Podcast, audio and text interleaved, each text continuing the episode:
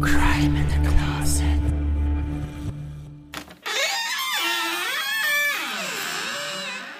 Hi und herzlich willkommen bei Crime in the Closet, deinem queeren True Crime Podcast. Dieser Podcast beschäftigt sich mit Kriminalfällen verschiedenster Art. Das können Überfälle, Anschläge, Missbrauch und Vergewaltigung, Körperverletzung bis hin zu Mord und Suizid sein. Deshalb gilt generell und für jede Folge eine Triggerwarnung. Solltest du Probleme mit diesen Inhalten haben, so bitten wir dich abzuschalten. Wenn wir queer sagen, dann meinen wir damit alle, die nicht dem heteronormativen Bild entsprechen. Wir hätten auch genauso gut LGBTQI sagen können, haben uns aber auf queer geeinigt, um möglichst viele und alle, die sich angesprochen fühlen, mit einzuschließen und niemanden auszuschließen. Soweit dazu und nun viel Spaß mit Crime in the Closet, deinem queeren True Crime Podcast. Auch Heten dürfen zuhören. Hallo und herzlich willkommen zu einer neuen Folge Crime in the Closet. Mein Name ist René und erstmal ein dickes Sorry, weil die Folge zu spät kommt. Dem einen oder anderen wird es vielleicht schon aufgefallen sein. Eigentlich Hoffentlich. hätte diese Folge schon letzten Sonntag online kommen sollen. Ist nicht passiert, weil wir schlichtweg keine Zeit gefunden haben. Ja, wir sind busy. Ihr könnt euch vielleicht vorstellen, dass es immer ein bisschen schwierig ist, zu dritten Termin zu finden, äh, weil wir auch alle viel zu tun haben. Und das ist das erste Mal tatsächlich letzte Woche, dass es nicht funktioniert hat, nicht geklappt hat, dass wir zusammengekommen sind. Badusch. Darf, aber das, also die Folge wird deshalb umso besser. Davon äh, bin ich sehr überzeugt. Safe. Ihr habt es schon gehört, mir gegenüber sitzen wie immer, wie gewohnt, zum einen Miriam, hallo Hi. Miriam, und zum anderen Tobias, hallo Tobias. Moin. Wie geht's euch? Durchwachsen. Gut, gut. Also soweit. Ähm, Der Tobi kränkelt ein bisschen. ja, was heißt kränkeln? Ist nur so ein trockener Husten, den ich jetzt aber schon ein paar Wochen mit mir schleppe. Äh, will nicht Fühl ich. Ansonsten hatten wir gerade schon so einen Pre-Pre-Talk. Deswegen bin ich emotional ein bisschen aufgeladen. Aber ich muss ja heute den Fall nicht vorstellen. Ja, ich habe so ein bisschen aus meinem Privatleben erzählt und habe da einen Trauerfall und ähm, sehr viel Stress deswegen. Und das habe ich hier gerade mal geteilt. Und jetzt, ähm, ja, deswegen durchwachsen. Ich bin in der glücklichen Position, dass ich weder krank bin, noch dass ich äh, privat irgendwie groß Stress habe. Gut, dass du das heute übernimmst. also mir geht's gut. ja. Ähm, ich möchte direkt mit einer Sache beginnen. Ähm, vor einigen Tagen bekamen wir eine Nachricht von einem queeren Magazin ähm, mit dem Hinweis, dass wir in der nächsten Ausgabe auftauchen. Mm, jemand aus der Redaktion hat sich mit queeren Podcasts beschäftigt, äh, sie quasi bewertet und dementsprechend im Magazin darüber geschrieben, beziehungsweise diese vorgestellt und so auch unseren. Es ist übrigens nicht die Schwulissimo. Nein, die nochmal tausend Dank dafür, dass Oh ihr ja. unseren Podcast so gefeiert habt. Ähm, und unseren Podcast fand der Herr, der darüber geschrieben hat, überhaupt nicht gut. Was einmal vorab völlig in Ordnung ist. Ähm, aber er schreibt zum Beispiel, dass es bei uns an der Durchführung scheitert ähm, und dass unsere Fälle eher einem Schulvortrag gleichen. Auch das total in Ordnung. Ähm, er bezeichnet allerdings- allerdings auch unseren Pre-Talk als irrelevantes Eingangsgeplänkel und das finden wir nicht in Ordnung. Nein. So sprachen wir zum Beispiel in Folge 1 über den Pride Month, warum wir den feiern, über Stonewall, Stonewall Riots. Wir sprachen in Folge 2 über, unsere, über unser Outing. Wir sprachen in Folge 3 über Mobbing, unsere Erfahrung damit, vor allem als queere Menschen. Ähm, oder in Folge 5 haben wir über Prince bzw. Princess Charming gesprochen, über die Diskussionen, die diese Sendung ausgelöst hat. Ähm, wir sprachen über Unterpräsenz der Lesben im öffentlichen Leben. Ähm, wir sprachen über Transfeindlichkeit, wir sprachen über Vermisstenfälle. Wir sprachen darüber, wie es ist, als schwuler Mann Blut spenden zu dürfen oder eben nicht. Wir sprachen über die Reeperbahn-Vorfälle in Folge 12 und 13. Und all das als irrelevantes Geplänkel abzutun, finden wir respektlos und sehr, sehr schade. Absolut. Vor allem, weil diese Kritik aus den eigenen Reihen kommt. Mm, Schade ist außerdem, dass es am Ende der kurzen Rezension heißt, die Stories, über die wir berichten, haben Potenzial.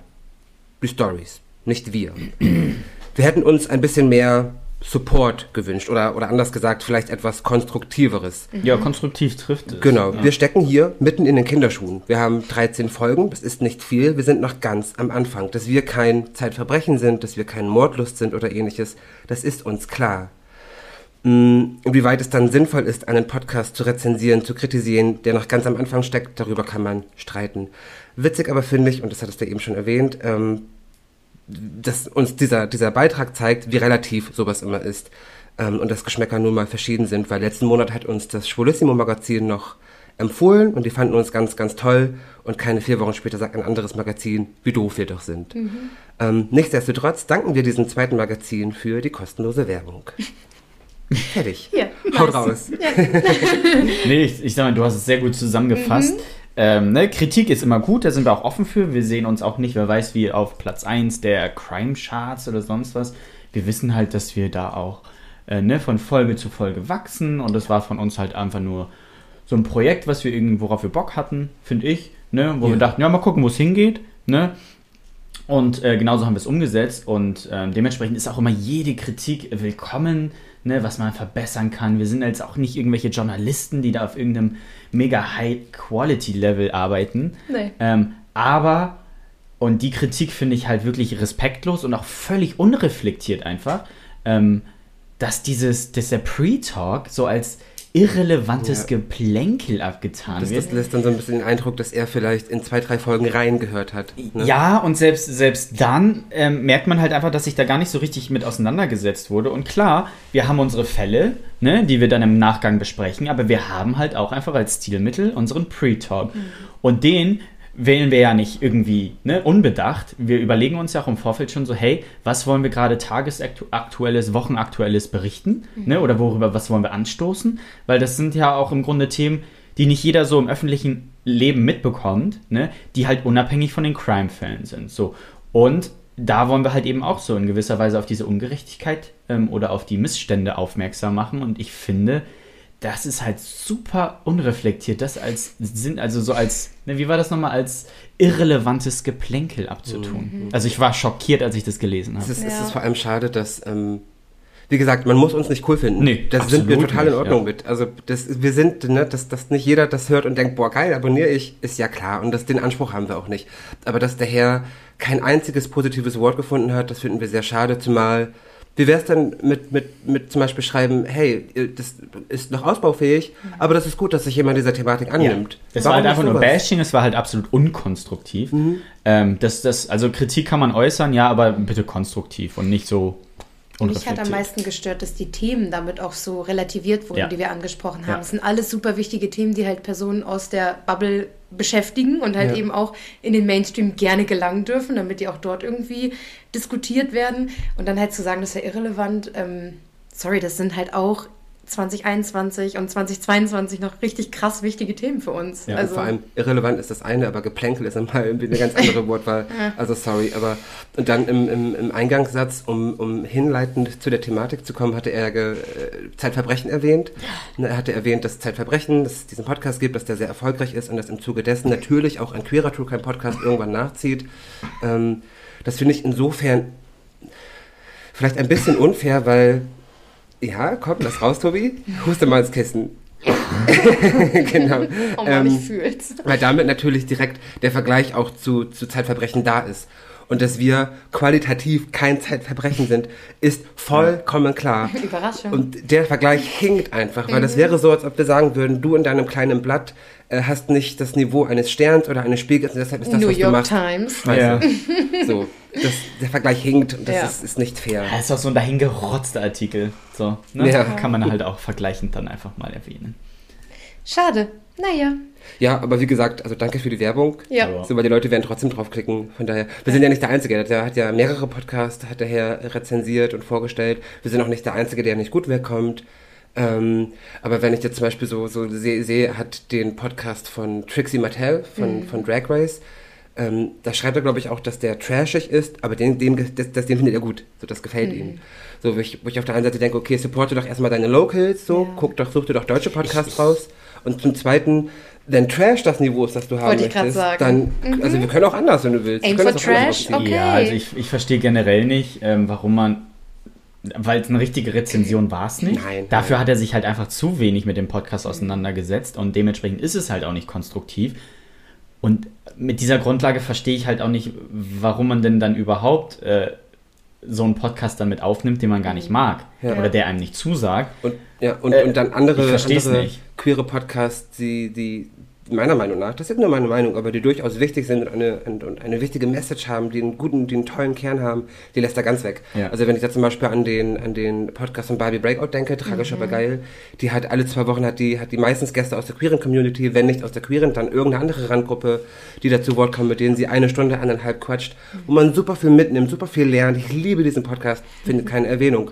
Oder Too Old to Die Young ist ein Kulturpodcast, auch von Barbie Breakout mit zwei anderen ähm, wo sie über queere Kultur sprechen. Mhm. Ein Podcast, der so viel Spaß macht, weil sie immer wieder über Filme sprechen, über, über queere Figuren sprechen und man lernt wahnsinnig viel über unsere Community. Findet keine Erwähnung. Wow. Und das finde ich einfach super schade. So, ne? dass er, dass, wenn, da sucht er sich schon Podcasts raus, sagt aber, die sind doof, so, aber bietet dann keine Alternativen, die vielleicht, die vielleicht dann mehr bieten. So, ne? Dann lass es doch gleich, dann schreib doch gar nicht über uns. Ja. Ja. Also das irrelevante Geplänkel, nehme ich jetzt mal in Anführungszeichen, werden wir auch weiterhin fortführen. Genau. Ja. Weil das ist unser, ich nenne es mal USP, ne? das ist un unser Stilmittel, das wir, dem wir auch treu bleiben wollen, weil wir es super, super wichtig finden, auch Sorry, im Vorfeld. Ja. Vorfeld so in einer gewissen lockeren Runde auch über ernste Themen vorweg zu sprechen, Mhm. ne? um da auch einfach die, die, ja, die Themen auch für die Gesellschaft zu öffnen, auch wenn uns ähm, Leute zuhören, die nicht der queeren Community angehören, ähm, finden wir das halt super wichtig. Dementsprechend, ja, war das jetzt unser irrelevantes Geplänkel. Dann würde ich jetzt sagen, mh, René, magst du bitte dein Referat vortragen? Aber ich bin sehr aufgeregt. Du darfst doch gerne Ja, nachsitzen. Okay. Mach ich. Habt ihr sonst noch was? Oder wollen wir starten? Wir können starten. Ja, wir können. Super. Aber nicht, dass es falsch rüberkommt. Für Kritik sind wir natürlich immer offen, solange sie fair und auch vor allen Dingen konstruktiv ist. Mhm. Dementsprechend immer her damit. Vielleicht habt ihr Anregungen oder Anmerkungen, Oder Wünsche. Wünsche. Da sind wir jederzeit offen und Mhm. Sogar sehr, sehr gerne. genau. Sehr, sehr gerne. Dann würde ich sagen, legen wir los. Der Täter wird im Folgenden nur beim Vornamen genannt. London. Samstag, der 17. April 1999. Am Brixton Market im Stadtteil Brixton südlich der Stadtmitte ist viel los an diesem Nachmittag. Die engen Einkaufspassagen und Gassen sind gut gefüllt. In den Shops und an den Ständen ist das Gedränge groß. Es wurde gehandelt, diskutiert, gebummelt, geshoppt. Ein bisschen wie auf einem Flohmarkt oder einem Wochenmarkt. Denn der Brixton Market ist ein sogenannter Street Market und wird gerade am Wochenende von vielen Menschen aus Brixton und Umgebung besucht. So auch an diesem Tag. Plötzlich gibt es einen lauten Knall. Wo eben noch ein belebtes Durcheinander herrschte, herrscht nun kurz Stille, dann wurde es laut und aus dem belebten Durcheinander wurde ein chaotisches, panisches Durcheinander. Schreiende Menschen, zerstörte Stände, Gebäude und Autos, überall liegen Verletzte, Staub liegt in der Luft, irgendwo scheint es zu brennen. Was war passiert? Eine Woche später. London. Samstag, der 24. April 1999. Wir befinden uns in der Hanbury Street im Stadtteil Spitalfields. Eine Straße, die traurige Berühmtheit erlangte, weil man hier 1888 die Leiche von Annie Chapman fand, das zweite Opfer von Jack the Ripper. Die Straße ist relativ eng, eine Einbahnstraße, und die Häuser mit ihren flachen Dächern gehen nahtlos ineinander über. Auf der einen Seite der Straße befindet sich, befindet sich die Fahrspur und neben der Fahrspur eine Reihe parkender Autos. An diesem Apriltag 99 ging ein Mann in die Hanbury Street und sah von der Ferne schon, dass irgendwas vor ihm auf dem Boden lag. Er kam näher und sah, dass es sich dabei um eine Sporttasche handelte, eine schwarze, um genau zu sein, der Marke Reebok. Er öffnete sie und fand das, was er darin vorfand, so seltsam, dass er beschloss, die Tasche zur örtlichen Polizeistation zu bringen, nicht weit entfernt von der Hanbury Street. Angekommen stand er vor verschlossener Tür, denn die Polizeistation hatte noch geschlossen. Gut, dachte sich der Mann, ich verstaue die Tasche erstmal in meinem Kofferraum. Plötzlich ein lauter Knall. Zerstörte Häuser, zerstörte Autos und viele verletzte Menschen. Was war passiert? London. Freitag, der 30. April 1999. Die Old Compton Street im Stadtteil Soho, das Zentrum der queeren Community in London. Hier befinden sich viele LGBTQI Bars, Restaurants und Cafés. Discos und Clubs gibt es auch, aber auch allerlei andere kulturelle Angebote für die queere Community, von der queeren Community und abgesehen davon findet in Soho auch der jährliche Soho Pride statt. Nicht nur, dass dieser Stadtteil das LGBTQI-Zentrum Londons ist, es gilt vor allem auch als Unterhaltungs- und Vergnügungsmittelpunkt der Stadt.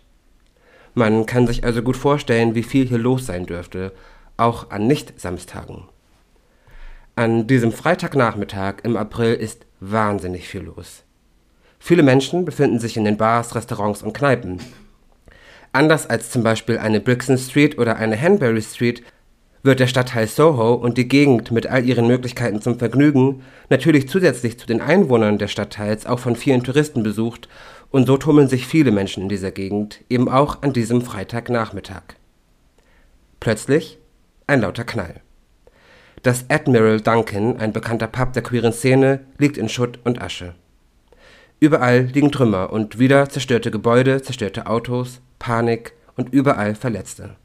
Was war passiert? Zwei Jahre zuvor. Als David im Mai 1997 der BNP beitritt, der British National Party, tut er dies aus Überzeugung. David wird im Mai 1976 in Isleworth in London als Sohn eines Ingenieurs und einer Hausfrau geboren. Er besuchte die Yateley School und machte dort seinen Schulabschluss. Während seiner Schulzeit, also schon in recht jungen Jahren, fing David an, über Dinge nachzudenken und zu fantasieren, über die ein so junger Mensch vielleicht noch nicht unbedingt nachdenken und fantasieren sollte. Er stellte sich zum Beispiel vor, wie er seine Klassenkameraden ermordete. Oder nachdem er im Alter von etwa 13 Jahren eine Faszination für den Nationalsozialismus entwickelte, wie er als SS-Mann und Kommandant Sexsklavinnen hält und Männer foltert und ermordet. Inwiefern das seinem Umfeld bekannt gewesen ist, weiß ich nicht. Alarmsignale hätten diese Fantasien aber allemal sein können.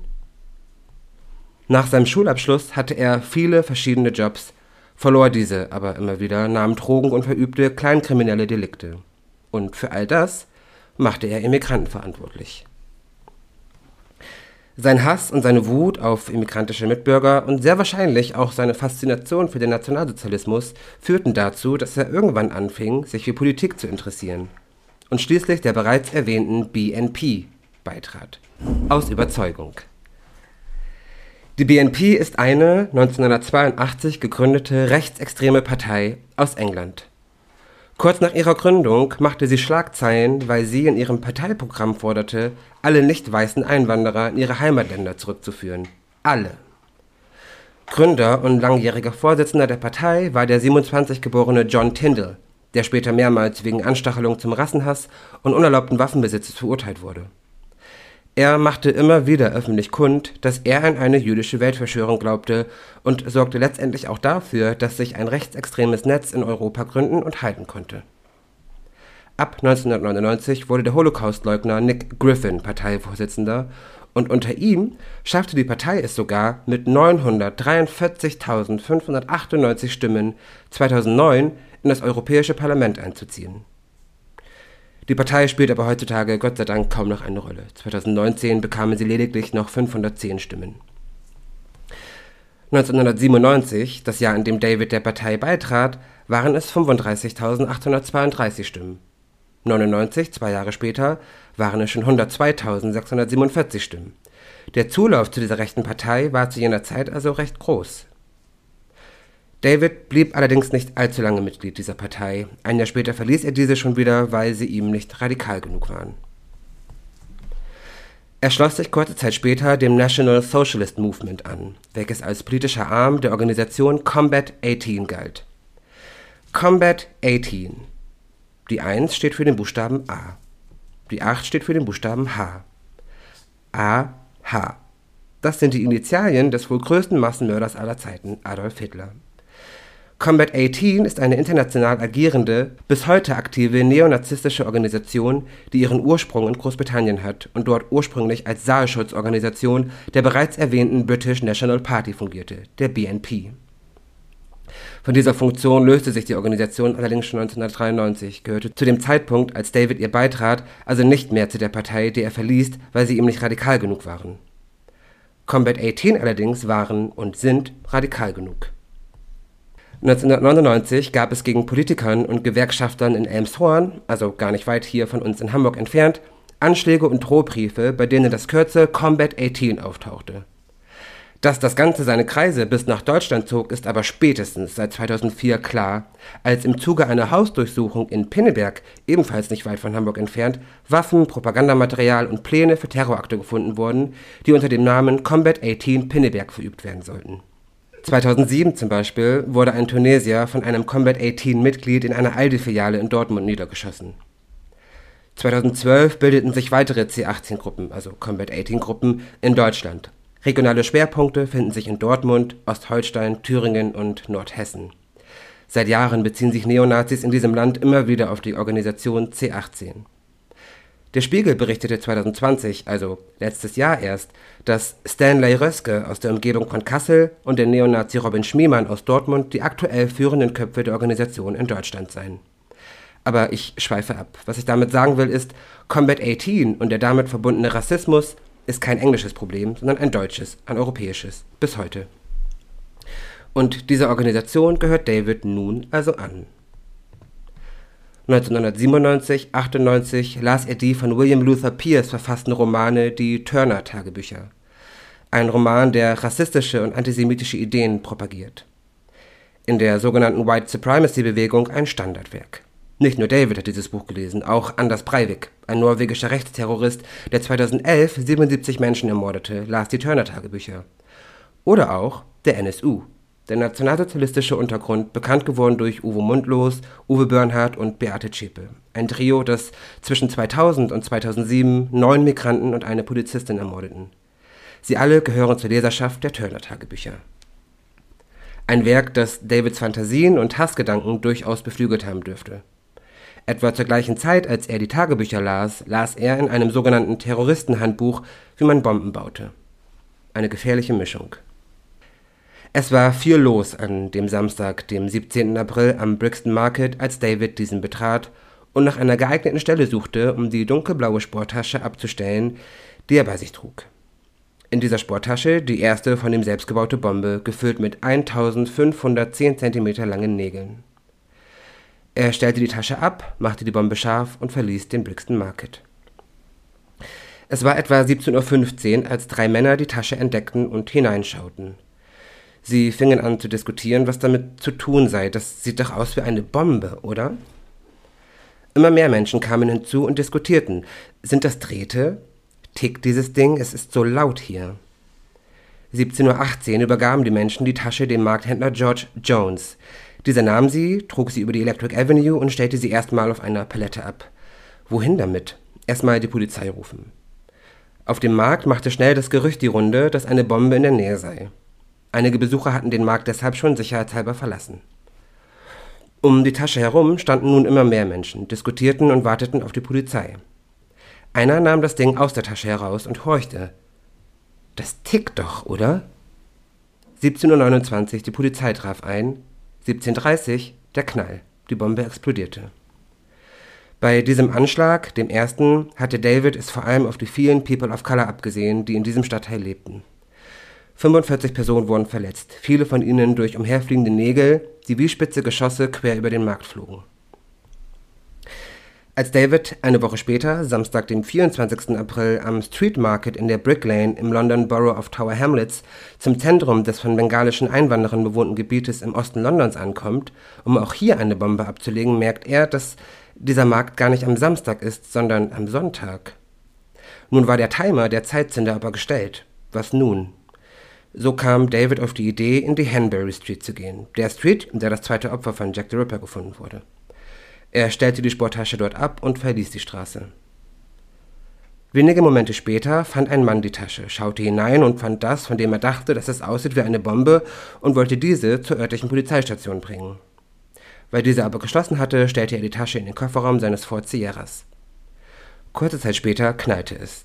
Die Bombe explodierte und hunderte Nägel schossen quer über die Hanbury Street. 13 Personen wurden dabei verletzt. Bei diesem Anschlag, dem zweiten, hatte es David ursprünglich auf die bengalischen Einwanderer abgesehen, die in dem Stadtteil lebten, in dem er die Bombe eigentlich platzieren wollte. Aber David hatte noch nicht genug. Sechs Tage später platzierte er eine weitere Sporttasche, deren Inhalt erneut eine Bombe und hunderte Nägel gewesen sind, am Gebäude Admiral Duncan Pub in der Old Compton Street im Stadtteil Soho. Auch dieses Mal wurde die unbeaufsichtigte Sporttasche von Passanten entdeckt und erregte deren Aufmerksamkeit. Sie riefen den Pappbesitzer Mark Taylor dazu, dieser kam, und in dem Moment, in dem er die Tasche untersuchen wollte, knallte es. Die dritte Bombe explodiert. 79 Menschen wurden dabei verletzt und drei starben. Die dritte und letzte Bombe richtete den größten Schaden an. Davids Ziel war es gewesen, so viele Schwule und Lesben wie möglich zu verletzen und zu töten. So viel zum Fall. Hm, ich möchte gerne noch eine, ein paar Dinge für danach loswerden. Ähm, vielleicht ist euch, ist euch, aufgefallen, dass er den dritten Anschlag nicht am Samstag, sondern an einem Freitag verübte. Ähm, das lag schlichtweg daran, dass Überwachungskameras ihn in Brixton, also dem ersten Anschlagsort, gefilmt haben. Und ähm, bei diesen Aufnahmen wurde er von der Metropolitan Police Antiterroristen Branch Zweig erkannt, ähm, denen er schon ein Begriff gewesen ist. Die Bilder der Überwachungskameras wurden veröffentlicht und David öffentlich gesucht. Das veranlasste ihn dann, den dritten Anschlag schon einen Tag früher zu begehen als eigentlich geplant und deshalb eben Freitag und nicht Samstag. Ähm, ein Arbeitskollege erkannte ihn auf den Aufnahmen und benachrichtigte auch die Polizei, tatsächlich 80 Minuten bevor die dritte und letzte Bombe explodierte. Ähm, man fand ihn dann am nächsten Tag, verhaftete ihn am nächsten Tag in einem gemieteten Zimmer, das er irgendwie äh, innehatte und er hat auch direkt gestanden, also er hat das sofort auch gesagt, dass er das war. Ähm, er ist dann auch vor Gericht gekommen und wurde letztendlich wegen dreifachen Mordes und dreifachen Vergehens des äh, Bombenlegens schuldig gesprochen und bekam sechsfach lebenslänglich. Er sitzt bis heute ein und eine Entlassung ist vor 2049 ausgeschlossen. Und selbst wenn er dann rauskommen sollte, 49, ähm, hat der Richter dann gesagt, würde er für den Rest seines Lebens unter Bewährungsauflagen stehen. Mm, er wurde wohl während des Gerichtsprozesses Prozesses auch von fünf Psychiatern äh, untersucht. Die attestierten ihm dann auch eine paranoide Schizophrenie. Ähm, aber die Staatsanwaltschaft war nicht bereit, den Antrag auf verminderte Schuldfähigkeit hinzunehmen. Also er hat die Strafe halt trotzdem in vollem Maße bekommen. Ähm, ich möchte noch kurz über die Motive sprechen, mh, mm, weil die letzten Endes das, das dritte, der dritte Anschlag unterscheidet sich ja so ein bisschen. Ähm, David selbst sagt, dass seine Absichten neonazistische seien. Ähm, er wollte Angst verbreiten und einen Rassenkrieg auslösen. Zitat: Meine Hauptabsicht war es, Angst, Ressentiment und Hass in diesem Land zu verbreiten, um einen Rassenkrieg auszulösen. Wenn Sie die Turner-Tagebücher gelesen haben, wissen Sie, dass es im Jahr 2000 einen Aufstand geben wird und all das. Rassische Gewalt auf der Straße. Mein Ziel war politisch. Ich wollte einen Rassenkrieg in diesem Land auslösen. Mm, es würde einen Gegenschlag durch die ethnischen Minderheiten geben, dann würden alle weißen Leute losgehen und die BNP wählen. Mm, und dieser erwähnte Rassenkrieg, also Zitat Ende, dieser erwähnte Rassenkrieg, äh, beziehungsweise das Herausfordern eines solchen Krieges hat mich an wen erinnert. Habt ihr eine Ahnung an wen? Stichwort Helter Skelter? Ah. Charles Manson? Ja, safe. Mm, ähm, Charles Manson prophezeite ja ebenfalls einen, einen Rassenkrieg für das Jahr 69, also 1969, den er als Helter Skelter bezeichnete. Und der dafür sorgen sollte, dass schwarze und reiche Menschen ausgelöscht werden. Ähm, übrigens inspiriert von den Beatles, also er hat den Begriff Helter Skelter von den Beatles, die er auch für die, die vier Boten der Apokalypse hielt. Ähm, aber auch Manson wollte eben durch Morde einen Rassenkrieg heraufbeschwören. Äh, und daran musste ich denken. Ähm, in weiteren Verhören sagte er dann auch, dass er zum Beispiel auch, er hätte auch Juden bombardiert, wenn er die Gelegenheit dazu gehabt hätte. Und ähm, auf die Frage, warum er zum Beispiel Schwarze und Asiaten angegriffen hat, antwortete er, dass er sie nun mal nicht mag. Er will sie aus dem Land haben und dass er an die Herrenrasse glaubt. Ähm, er hat sich die ersten beiden Orte für seine, seine Bomben rausgesucht, eben aufgrund seines Ausländerhasses, aufgrund seines Rassismus. Ähm, beide waren Orte, die halt hauptsächlich von People of Color oder von Menschen mit einem Migrationshintergrund oder vielleicht ist es sinnvoller zu sagen, ähm, von Menschen bewohnt, die selbst eingewandert sind oder Nachkommen von Einwanderern sind, ähm, bewohnt und besucht wurden. Und deshalb hat er eben diese Orte gewählt. Ähm, ja, interessant fand ich noch, ich habe äh, einen Artikel vom, vom WDR gefunden, der ist auch verlinkt. Ähm, da heißt es, dass diese Bombenanschläge eben für viele folgende rechtsterroristische Anschläge ähm, ein Vorbild waren, eben auch für den NSU. Also dass der NSU eben auch diesen Anschlag als, als Vorbild benutzt hat, als Motivation. Ähm, ja, und man geht übrigens auch, auch das vielleicht als, als kleine Randinfo noch, man geht übrigens davon aus, dass äh, der, der Mörder von Walter Lübcke, falls ich das was sagt, das ist dieser Politiker, der von, von Rechtsterroristen erschossen worden ist, ähm, dass dieser, der Mörder eben auch Kontakt zu Combat 18 hatte.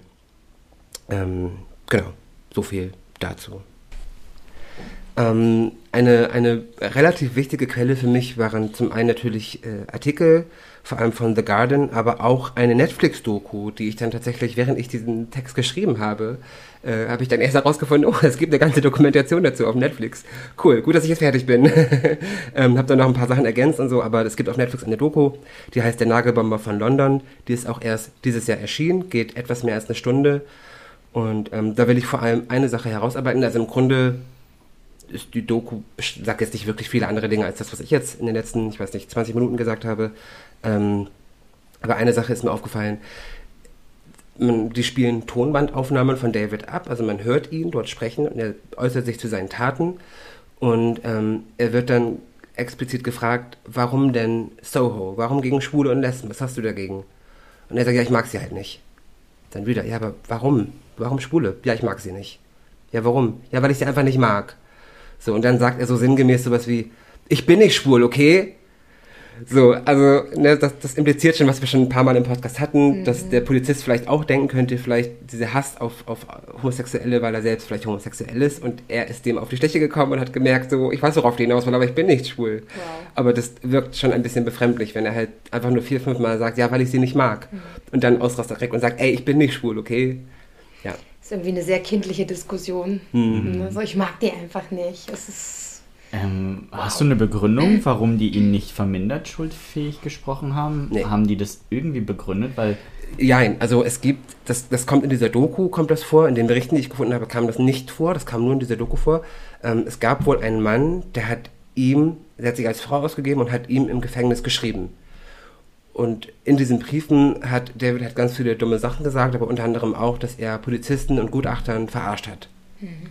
Und ich vermute mal, dass darauf basierend vielleicht. Ja, aber das müssen Sie ja im Vorfeld schon gewusst haben. Ich vermute, ich weiß es nicht, keine Ahnung. Dass er Sie verarscht. In einer anderen True Crime Doku habe ich auch mal gesehen, dass es ähm, gewisse Grundlagen gibt, auf denen du dann aber die Absicht der Tat auch ablesen kannst. Also sobald jemand zum Beispiel plant, kannst du gewisse Geistesstörungen auch ausschließen. Und das mhm. ist ja eine sehr geplante Tat. Ja, ja, voll. Ja gut, aber Sie haben ihm ja diese geistige... Ähm, eine Schizophrenie war das, ne? Genau, ja. das, sogar fünf Stück, fünf Gutachter mhm. haben das ja, gesagt. Ja, das mhm. haben Sie ja schon diagnostiziert. Also das war ja schon dingfest. Also aber es ist dessen, Bewusstsein da, selbst wenn du schizophren bist. Ja, aber es, ja, ich sag mal, es gibt aber trotzdem, kann man dann eine mindere Schuldfähigkeit irgendwie mhm. ne, einleiten. Mich wundert nur, dass es nicht gemacht wurde. Mhm. Also, ne? Also, was ich halt so gelesen habe, war, dass die Staatsanwaltschaft eben schlicht einfach nicht bereit dazu war, das anzuerkennen. So. Mhm. Ja. Finde ich okay. Ja, ich finde es auch okay, mhm. aber ich weiß halt nicht, ob das rein rechtlich halt so möglich mhm. ist, einfach. Vor allem so ohne Begründung. Das, das hätte mich jetzt halt nur interessiert. Mhm. Was ich halt immer wieder erschreckend finde, sind generell so diese Nagelbomben, weil man, ne, das ist halt so, pff, scheiß drauf, wer sich da irgendwie im, im Umfeld. Äh, das befindet. ist halt so richtig gnadenlos. Das ist halt, ja, ja, einfach so ohne Rücksicht auf irgendwelche Verluste, ne? Also, wen es trifft, den trifft's. Ähm, so richtig wahllos und das ist halt ultra brutal, ne? Was, was, ich, was ich erstaunlich fand, ist, dass wir wirklich, das, es wären bei weitem mehr Opfer gewesen, aber wir hatten in allen drei, bei allen drei Attentaten wurde die Tasche vorher gefunden. Und die Leute haben immer irgendwas dafür gemacht, mhm. dass die Tasche wegkommt. Ne, also beim ersten Fall wurde mhm. sie weggetragen von dem Hauptort, auf diese Palette gestellt. Wer weiß, was passiert wäre, wenn die da gestanden hätte, wo er sie abgestellt hat. Mhm. Beim zweiten Mal hat der Mann das eben äh, in seinem Kofferraum gepackt, weil er eben geahnt hat, das könnte eine Bombe sein. Ja. So. Also wer weiß, was da passiert wäre, wenn, ne, wenn die nicht so helle ja. gewesen wären. Krass. Mhm. Ähm, was mich sehr abgefuckt hat, was mich sehr wütend gemacht hat, ist äh, im Zuge meiner Recherche immer wieder zu lesen, Einzeltäter. Mhm. Das berühmte, ja, ja. Ne, wenn, wenn Terror von rechts, wenn Rechtsextremismus, mhm. Einzeltäter. Das mhm. siehst du immer wieder. Es ist egal, wer es ist. Man sagt ja auch, du würdest, findest ja sogar noch Artikel, die behaupten, NSU besteht aus drei Leuten. Das waren die drei, hm. ne, das war Zschäpe mhm. und Mundlos und Bernhard. Die drei waren das. Und jedem, der sich auch nur ein bisschen mit der Materie, ihr könnt es gerade nicht sehen, ich fasse mir in den Kopf, mhm. jeder, der sich nur ein bisschen mit dieser Materie auseinandersetzt, der wird wissen, dass das ein so gigantisches Netzwerk in ganz Europa ist und dass das keine Einzelteile Das ist es. Man ja. hat da medial so ein paar Gesichter, die in dem Fall dann stellvertretend dafür stehen ne? Und spricht dann von Einzeltätern, aber ja, ja, ja. Gerade beim NSU, das ist halt so riesig. Ich sag nur Reconquista Germanica. Also bitte, es sind riesengroße Netzwerke, die sich irgendwie auch online organisieren und pff, geht's ja. noch. Also man kann nicht von Einzeltätern sprechen. Sagt mir jetzt nichts, es klingt eher so nach einer Verschwörungstheorie. Mm, aber ich dir was zu Nee, der Begriff sagt mir nichts. Nee, ist ein halt. Netzwerk von Nazis, die sich halt in Deutschland ähm, organisieren, um den mhm. deutschen Staat äh, zu übernehmen und das halt alles im Untergrund machen und sich da eben auch dementsprechend Orden, äh, Orden erarbeiten, indem ja. sie irgendwelche Dinge erfüllen, die ihnen von irgendwelchen Vorgesetzten in Anführungsstrichen gesagt werden. Das ist richtig crazy. Und solche, solche Gruppierungen, solche Organisationen gibt es halt zuhauf in diesem Ja. Land. So, das, das, das, das kannst du, kannst du quasi, das gilt für, für die letzten 100, 200 Jahre, kannst du immer sagen, dieser Staat ist auf dem rechten Auge blind. Ja. Ähm, das ist einfach so, das ist einfach so. Wenn ich, wenn ich, wenn ich schon sehe, Leute, ihr müsst mal, geht mal auf, auf Google oder auf YouTube und gebt mal ein, äh, germanische Dörfer, Völker, keine Ahnung was. Oh es Gott, gibt in ja. Deutschland zig Gebiete, ganze Dörfer, die komplett von, von, von Rechtsterroristen, von Neonazis bewohnt werden. Die haben da ihre eigene kleine Bubble und ich krieg das kotzen, wenn ich das sehe. Es Ja. reicht schon bei Instagram, äh, Instagame, beim Instagame Patriot einzugeben. Da könnte ich auch kotzen, was da Ja. für Accounts Ja. zutage kommen, Ja. was für. Also ich musste auch die ganze Zeit, während du geredet hast, immer wieder denken, Rassismus ist eine Plage. Es Ja, ist einfach voll. so widerlich. Virus. Es, ja. Und man, also ich, ich persönlich komme mir einfach komplett machtlos vor. Ja. Ja. Ich weiß nicht, was ich dagegen machen soll. Tobi, erinnerst du dich an, an Ja, McFit. Richtig. Ich genau. direkt ich weiß genau, worauf ich hinaus will. Mhm. Ähm, ich sage das jetzt einfach mal so. Ich weiß, dass ähm, dem McFit-Studio, in dem ich trainiere, da ist ein, ein Herr, ähm, der sich, oh, ich kann seinen Namen jetzt nicht sagen, aber er heißt auf, auf Instagram hat er einen Nachnamen von einem sehr bekannten ähm, äh, Nationalsozialisten. So. Und nicht nur das, er hat dort auch Bilder gepostet, wie er Oberkörper irgendwo Rommel, liegt. ne? Mhm. Wow. Äh, und hat, hat, hat Bilder gepostet und hat eben diesen, diesen Nationalsozialisten groß fett auf seine Brust tätowiert. Oh den Kopf von Gott. diesem Typen. Ja. Ähm, Das präsentiert er bei Instagram ganz. ja, ja, ja. Das Foto ist mittlerweile weg. Das ist weg. Aber ich habe es gescreenshottet für den Fall das. Ja. Man kann ja nie wissen. Ja, Ähm, aber es ist halt, ne? so, und ich war auch so, da habe ich, hab ich Tobi eine Sprachnachricht geschickt und meinte so, er am liebsten, ich würde am liebsten Plakate fertig machen, mit seinem Gesicht das Tattoo und hinschreiben, das ist ein Neonazi Und und, das überall im Studio aufhängen. Ja, es ist auch, äh, ich habe auch gerade gedacht, McFit und dann geht er da trainieren mutig. Ey, weil ich, Also- ich fühle mich so, ich will irgendwas machen, aber ich weiß halt nicht was. Ja, so. kann ich verstehen. Ja, es ist halt. Ähm, Ich habe es nicht gemacht, aber Nee, das, nee, ja, ich habe René dann davon abgehalten, weil es dann ja auch ähm, für ihn strafrechtlich schwierig ist. Mm, Insofern derjenige, weil ich denke mal, dass das Porträt von Rommel auf seine Brust zu tätowieren ist halt, stellt wahrscheinlich keine Straftat Wahrscheinlich dar. nicht, nee, nee. Mm, Dementsprechend wird das wahrscheinlich auch noch unter freier Meinungsäußerung gelten. Ja, Ähm, wir solange, sind ja auch immer noch in Deutschland, ne? ja, Rechte solange halt auch keine, so. Oh, oh, keine oh, oh. verbotenen Symbole Dann müssen wir über eines sprechen, unbedingt. Warte, ja, Mhm. ähm, erstmal das Thema abhaken. Dementsprechend hätte sich René wahrscheinlich da eher in ne, ähm, strafrechtliche Gefilde begeben als der Herr mit den Tattoos. Ja. Zumal er sie ja auch nicht öffentlich irgendwo zeigt und ja auch gar keine verbotenen Symbole hat. Genau. Mhm. Genau, ich sag mal, da gab es ja auch mal eine Weile so, so Instagram-Filter mit so Tattoos, wo dann ja auch so unbewusst, ähm, auch ich hatte ihn mal verwendet, Ja, ich auch. irgendwelche ähm, Symbole, so Nazi-Symbole aufgetaucht sind, von denen man aber erstmal nicht wusste, dass es wirklich Nazi-Symbole sind. Ne? Das war so ein Totenkopf mit so einem Blitz. Ne? Da musste ich dann erstmal darauf hingewiesen werden und habe mich dann mit der Symbolik so ein bisschen auseinandergesetzt und gesehen, okay, ist schon ziemlich uncool. Ich will jetzt niemandem, der diese Filter erstellt hat, unterstellen, dass er das ähm, äh, absichtlich gemacht hat. Aber in dem Falle war es, glaube ich, nicht verboten, aber es war schon ein rein eindeutiges ähm, rechtes äh, Symbol. Und es ist auch oft Unwissenheit. Und in dem Fall werden die Tattoos wahrscheinlich nicht strafrechtlich verfolgbar sein, weil denke mal, das Porträt von Rommel ist halt nicht verboten. Nee, nee. Aber natürlich präsentiert man dadurch schon seine Gesinnung und positioniert sich halt auch schon, wenn man sich dieses Porträt auf die Brust tätowieren lässt. Aber tatsächlich herrscht, ich finde, ich kann es jetzt nicht pauschal sagen in diesem Land, aber es herrscht generell wenig, glaube ich, Bewusstsein, Mhm. gerade auch für, für alles, was Nationalsozialismus ist. Also wenn ich da zum Beispiel an, oh, was war das noch? Das war irgendein ein Bekleidungsgeschäft, nicht H&M, was gibt's denn da noch? Primark, New mit Yorker, ASOS? ASOS. Es könnte sein, dass es ASOS gewesen ist. Die hatten mal ähm, ein, ein Hemd, ein, Stimmt, ein gestreiftes ja. Hemd, ein Mhm. blau-weiß gestreiftes Hemd mit einem Stern auf der linken Brust. Blau-weiß gestreifte Kleidung war Häftlingskleidung in den KZ, gelber Stern auf der Brust. Ne? Es gab doch So. auch das äh, Fashion-Label ähm, Boy Hm, mit, mit dem, dem Reichsadler, Adler. Ja, wo ich ja. auch nur dachte so, äh, Oder die. Deutsche Bahn, die vor, vor, vor ein paar Jahren auf die, auf die ganz tolle Idee kam, einen Zug Anne Frank zu nennen. Also wie behämmert muss man eigentlich Wow. Ein sein? Zug. Also- Obwohl das mit dem Boy-Logo, der Reichsadler ist halt nicht verboten, solange Mhm. er kein eine Swastika. Ja, aber es ist auch nicht Trägt. verboten, einen Zug Anne Frank zu nennen. Man macht das Nee, trotzdem nicht, wenn man darüber es ist schon sehr, sehr ist. geschmacklos, Es die gibt auch Leute, die Kombination. sich äh, Swastika tätowieren lassen und dann sagen, das ist aber aus dem Indien. asiatischen Raum. Ja, ja, genau. aber die Swastika, also das Hakenkreuz an sich, ist halt Ist ein geklaut. verbotenes Symbol. Ja. So, egal ne, also aktuell strafrechtlich kann man das verfolgen, Ja. solang, sobald man es öffentlich präsentiert und es keinen bildungsrelevanten Hintergrund Ja, hat. äh, für mich ist aber auch das Ding so, ja, dann magst du es dir vielleicht tätowiert haben, weil du den, an den Ursprung dieses Symbols glaubst. Ja. Du weißt aber ganz genau, wofür dieses Symbol noch steht. Und wenn du dir es dir trotzdem tätowieren lässt, bist du dumm. Ja. Dann bist du meiner Meinung nach einfach ein Idiot. So, doof, weil ja. jeder verbindet zuerst die Zeit bis Ja. 45 damit und nicht dein, deine Religion oder was auch immer du damit verbindest. Ich weiß halt, dass der eine, es gab mal eine Person, die hatte auch irgendwas, glaube ich, auf dem Rücken tätowiert und ist dann ins Schwimmbad gegangen. Ah, der hatte das Tor von Auschwitz tätowiert. Genau. Wow. Und darüber, Aber glaube ich, Arbeit macht frei. Genau, Oh stimmt. Gott. Mit dem Spruch, der ja auch ziemlich, ziemlich, ja, und der wurde auf jeden Fall dazu verdonnert, irgendwie eine Geldstrafe, und er darf das halt nicht öffentlich zeigen. Das ist für ihn halt dann dementsprechend verboten. Der hatte das berühmte Eingangstor von Auschwitz tätowiert. Mhm. Oh mein genau, Gott. mit diesem Spruch. Ja. Tja, äh, ich habe es eben schon kurz ange ange angerissen. Enessa Amani möchte ich kurz äh, drüber sprechen, falls das jemand keine, kein Begriff ist. Das ist eine ja, Komikerin, ist sie ja eigentlich ursprünglich. Stand-up-Komikerin. Genau, und die hat, ähm, okay, das, in diesem Game sind quasi zwei Personen. Es gibt einen Politiker von der AfD und es gibt sie. Und dieser Politiker hat irgendwann mal irgendwo äh, über, über Menschen geschimpft. Winhard. Hm? Winhard, der Andi. Ja, ja, genau. Und der hat über Menschen geschimpft und unter anderem das N-Wort benutzt. Ähm, wobei das war vielleicht noch das geringste Übel in dem, was er Äh, gesagt ja. hat, weil er hat sehr viel, sehr viele schlimme Sachen gesagt. So. Daraufhin hat ähm, NSA ihn beleidigt, ne? also hat ihn beleidigt und ganz viele Menschen haben den Politiker verklagt, ist aber nichts passiert. Ja, man muss aber darf nicht vergessen, Enisa hat ihn bewusst beleidigt. Ne? Weil sie dachte so, hey, ne, ich beleidige ihn jetzt bewusst als Hund. Ähm, das war, glaube ich, die, die Aussage von ihr.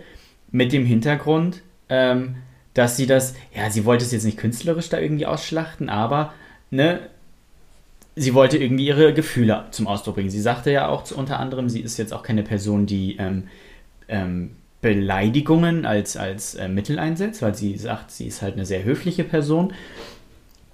Aber in dem Fall hat er sich so was daneben geleistet, dass sie ihn halt bewusst und auch mit der Absicht, ihn zu beleidigen, wirklich als Hund bezeichnet Genau, hat. das hat sie auch gemacht. Und Ja. wie gesagt, er hat auch sehr viele Menschen sehr beleidigt. Die haben ihn verklagt, es ist nichts passiert. Der Typ hat dann sie verklagt und sie muss jetzt entweder Geldstrafe zahlen oder ins Gefängnis. Und sie hat gesagt, sie zahlt nicht, also muss sie jetzt 40 Tage ins Gefängnis. Wow. Ist das, Ach, das weißt du noch gar nicht. Nein. Ne, genau, da gab es dann so ein Hin und Her und dann ging das auf Social Media. Das geht ja seit Monaten schon. Genau, und sie wurde zu einer Geldstrafe verdonnert, während er straffrei davon gekommen ist mit seinen Aussagen. Ihr könnt das alle, glaube ich, gerne mal bei YouTube eingeben. Diese Reden, die er gehalten hat, sind Genau, und öffentlich. sie sagt, dass sie würde zahlen. Das, ist, das, das Geld ist nicht das Problem. Sie hat Genau. das Geld. Sie würde zahlen. Das juckt sie nicht. Sie zahlt aber nicht, weil er nichts zahlen muss. Ja. Sie sagte, und selbst wenn er nur 10 Euro zahlt, aber dafür, dass sie ihn beleidigt hat, muss sie irgendwas zahlen. Ich weiß es nicht, sie weigert sich aber, Als weil Hund? er, ja, weil er straffrei davon kommt. Wow. Ne? Mit der Begründung, dass das äh, nicht strafrelevant gewesen wäre, dass das noch unter der Meinungsfreiheit gedeckt wird, aber dass sie ihn beleidigt hat, halt eben und nicht. jetzt aktueller Stand ist, sie wartet auf den Haftantritt. Genau, weil sie zahlt Weil sie weiterhin nicht nicht. Und Ja. irgendwann wird halt die, die ausstehende Zahlung wird dann irgendwann halt in eine Haftstrafe umgewandelt. 40 Tage, wenn- soweit ich weiß. Genau, 40 Richtig gut Tage. Hm. So ab Anfang Dezember soll sie dann Ja. 40 Tage in Haft. Und sie hat es irgendwie vorgestern oder, oder vorvorgestern nochmal gepostet, nochmal einen Text dazu geschrieben und der endete mit, ich werde nicht zahlen. Ja, gut so. Heldin. Ja, voll. Heldin Ja. einfach. Richtig, richtig Solche. Menschen braucht es und nicht Ja. so, ach, oh, ich kotze euch das, ey, es ist unfassbar. Ich habe es direkt auf Instagram geteilt, weil ich dachte, das ist doch nicht, ey, in was für einem abgefuckten Land lebe ich eigentlich? Diese, Ja. diese fucking Rechtsblindheit, die geht mir so auf den Sack. Ja, dann wird immer über irgendwie die Linken geschimpft. Das ist ähm, gleich Linksextremismus. mh, Ja, ja. ja. Antifa, die Bösen. Aber die Linken, Ja, ja, genau. kümmere dich erstmal um die Rechten. Ja, Ja. das ist, glaube ich, das größte Problem. Ist so. Wow. Rage Mode. Die Folge mit Hassgeschrei. Ähm, nee, aber das tut gut, sich das manchmal so ein bisschen, ne? Ja. Und auch mal darüber zu sprechen, weil das, glaube ich, Themen sind, die zumindest mich sehr beschäftigen. Ich glaube, euch auch sehr beschäftigen. Ähm, dem einen oder anderen Zuhörenden mit Sicherheit auch sehr beschäftigen. Ähm, und so entlassen wir euch heute äh, mit dieser Folge. Vielen Dank fürs Zuhören. Ich danke euch beiden fürs Zuhören. Ja, danke Vielen dir. Dank. Bis zum nächsten Mal. Bis dann. Tschüss. Damit beenden wir die heutige Folge und verabschieden uns bei unseren Zuhörenden. Hört euch auch gerne unsere anderen spannenden und schockierenden Fälle an. Des Weiteren findet ihr uns auf allen gängigen Social-Media-Plattformen wie Instagram, Facebook und TikTok. Wir freuen uns auf euer Feedback. Sollte sich jemand durch die Folge getriggert fühlen oder generell Schwierigkeiten mit den Themen Diskriminierung, Mobbing, Übergriffen oder Suizid haben, verlinken wir euch passende Anlaufstellen in den Show Notes.